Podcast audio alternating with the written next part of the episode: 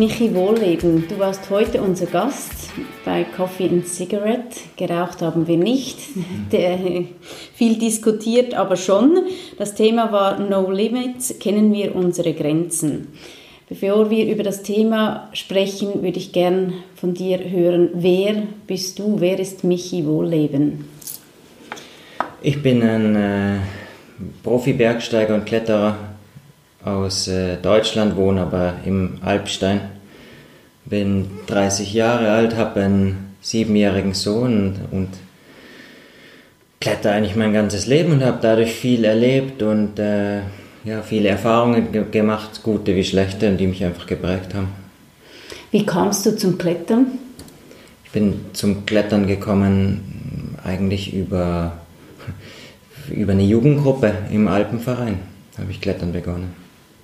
Und was hat dich dort fasziniert?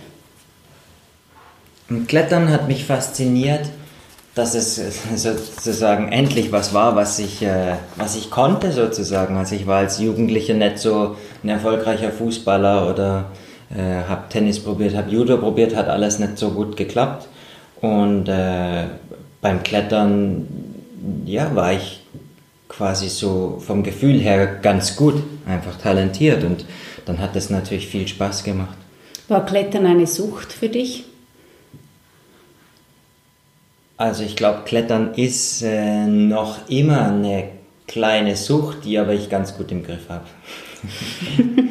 Und wie hast du diese Sucht im Griff? Ja, ich kann die, die, die Sucht gut einschätzen, ich, ich kenne sie. Nein, es ist einfach, ähm, für mich ist Klettern halt Teil meines Lebens, nicht äh, es muss nicht schwierig sein immer, sondern es geht einfach um die Bewegung, es geht ums Draußensein, es geht um ähm, so, sich dann auch zu spüren, wenn es schwierig wird. Äh, das ist einfach Klettern für mich. Du überschreitest beim Klettern immer wieder Grenzen. Wie schaffst du das? Woher holst du diese Kraft, diese, diese Grenzen immer wieder zu überschreiten? Ich ähm, glaube, die Grenzen zu erreichen, fühlt sich für mich gar nicht so an, wie wenn ich dort meine Grenzen erreiche. Das wirkt nach außen so, sondern für mich, ich habe einfach Ziele. Die Ziele sind an der Grenze, weil an der Grenze ist das Erleben mit Sicherheit äh, deutlicher, spannender, äh, wie wenn ich jetzt wandern gehe. Und deswegen sind meine Ziele meistens an meinem persönlichen Limit oder an meiner Grenze. Ähm, ähm, äh, die erreiche ich einfach durch unglaubliche Beharrlichkeit, Zielstrebigkeit und äh, einfach äh, konstante Motivation und harte Arbeit werden die Ziele erreicht und damit auch die Grenzen überschritten. Wie erziehst du deinen Sohn, dass er diese Grenzen auch überschreiten kann?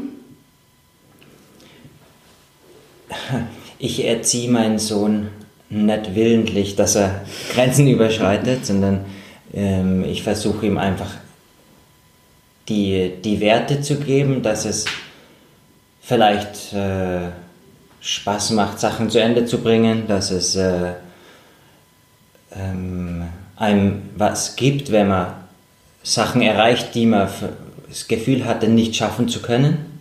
Das ist auf jeden Fall was, was eine spannende, schwierige Erfahrung für Kinder ist, glaube ich. Mhm. Und ich versuche ihn eigentlich so natürlich aufwachsen zu lassen, wie er ist, so wenig äh, ehrgeizig wie äh, von außen wie nur möglich, weil Ehrgeiz und Motivation habe ich in meinem ganzen Leben festgestellt, kommt immer von innen. Alles mhm. von außen bringt nichts und deswegen versuche ich, versuchen wir sicher ihn auf den Weg zu bringen, aber möglichst so natürlich, wie er das sich quasi entscheidet, wir tun nur unterstützen. Braucht der Mensch Grenzerfahrungen, dass er erfolgreicher wird oder ist es wirklich nur von innen gesteuert? Ich glaube, es gibt quasi so, in, in, wenn man jetzt sagt, in dem, äh, der, die Vita eines erfolgreichen Menschen gibt es immer ähm, Momente, wo der Mensch ähm, das Erlebnis an der Grenze braucht, um weiter motiviert zu bleiben, um, um sich so zu spüren. Ähm, ich glaube, ab einem gewissen Punkt geht es nicht zwingend um die Grenze oder so in dem, weil das, die Grenzerfahrung ist sehr egoistisch Und ich glaube, viele Menschen mit der Zeit, die das oft machen, stellen dann fest, ja, so brutal toller wie äh, anders ist es auch nicht. Ähm, trotzdem bleibt die innere Motivation, Sachen zu bewegen, glaube ich. Und, äh, aber es braucht nicht zwingend die Grenzerfahrung, glaube ich, dann mehr. Aber an dem Punkt braucht es, um einen Weg zu starten, glaube ich, einfach. Oder einen Weg, eine Richtung einzuschlagen. Oder auch sich zu entscheiden, will man zurück. Oder? Oder also, so, genau. Also, es gibt Leute, Weg, es gibt Leute, die überschreitende Grenzen erleben das als total blöd und mhm. sagen, ich will zurück in meinen sichersten, sicheren Hafen. Mhm. Genau. Mhm. Was macht dich glücklich? Ich bin glücklich. also ich kann sagen, was mich unglücklich macht. Mhm. Ähm, äh, mich macht äh, zu viel Belastung, zu viele äh, verschiedene Themen, die an mir reißen, unglücklich.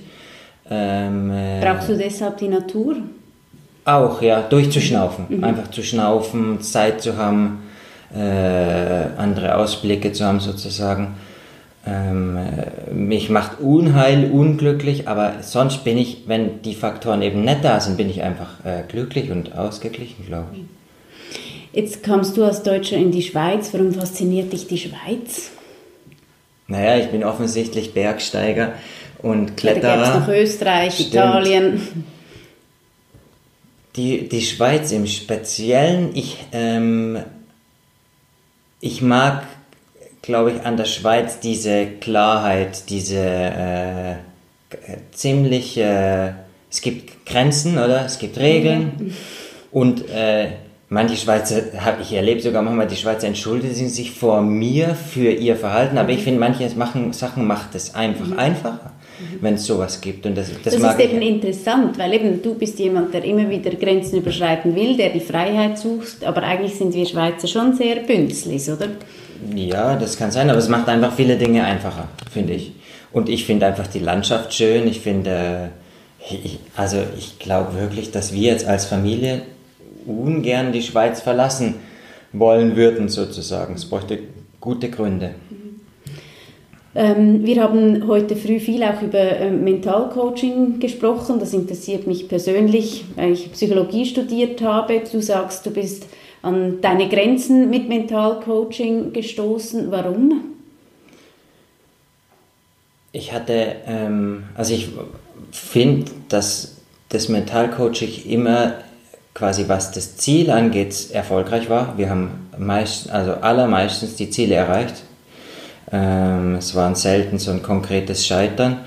Aber ich habe immer das Gefühl gehabt dabei sozusagen, dass eigentlich irgendwas auf der Strecke bleibt. Sei es das Ich, sei es die Familie, sei es, äh, seien das Freunde oder was auch immer. Das ist einfach, das Ziel wird erreicht, aber eben, wie schon gesagt, das ist sehr egoistisch und ähm, deswegen glaube ich, müsste man, wenn man jetzt Mentalcoaching macht, das viel ganzheitlicher machen, ähm, an, dem, an, an, an dem Mensch zu arbeiten, statt ein Ziel zu bearbeiten. Vielleicht habe ich das auch falsch gemacht oder mit meinem Mentalcoach falsch gemacht. Also es spricht in jedem Fall nichts gegen Mentalcoaching, aber ich finde, es geht, könnte noch viel tiefer gehen, wie das, was ich quasi oder was wir damals gemacht haben, weil im Ursprung aller Dinge die Probleme stecken oder die, die Ängste stecken oder sowas.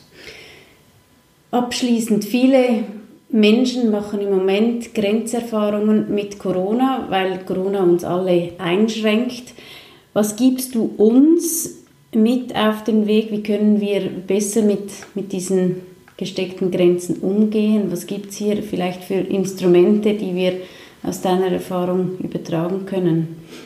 Ich finde, es ist eine schwierige Zeit und eine, und eine schwierige Frage oder äh, schwierige schwieriger Gedanke. Ich kann keinem helfen mit irgendeinem Tipp, weil äh, den gibt es, glaube ich, nicht und der wird nichts bringen. Ich kann nur sagen, dass ich selber oft in blöden Situationen äh, äh, gesteckt habe und äh, es immer dann anders gekommen ist, als ich erwartet hatte. Man sagt ja auch so schön, wer erwartet, erwartet. Und mhm. Äh, deswegen das hört sich so plump an zu sagen, es wird alles gut. Das glaube ich, es wird eh nicht alles gut, aber es wird alles anders oder okay irgendwie. Mhm. Und darauf muss man, glaube ich, vertrauen, weil wir sind eh ausgeliefert, ein mhm. Stück weit. Mhm. Und lieber ausgeliefert positiv denken als ausgeliefert negativ denken vielleicht. Michi, du hast meinen Morgen, unseren Morgen von uns allen sehr positiv bereichert. Es hat mir enorm Freude gebracht. Es hat mich geehrt, dass du hier gewesen bist. Und ich freue mich wirklich und das machen wir. Ähm, ich will mit dir einen 4000er oder sonst etwas besteigen, wo ich an meine Grenzen komme. Vielen, vielen Dank für deine Zeit. Danke auch.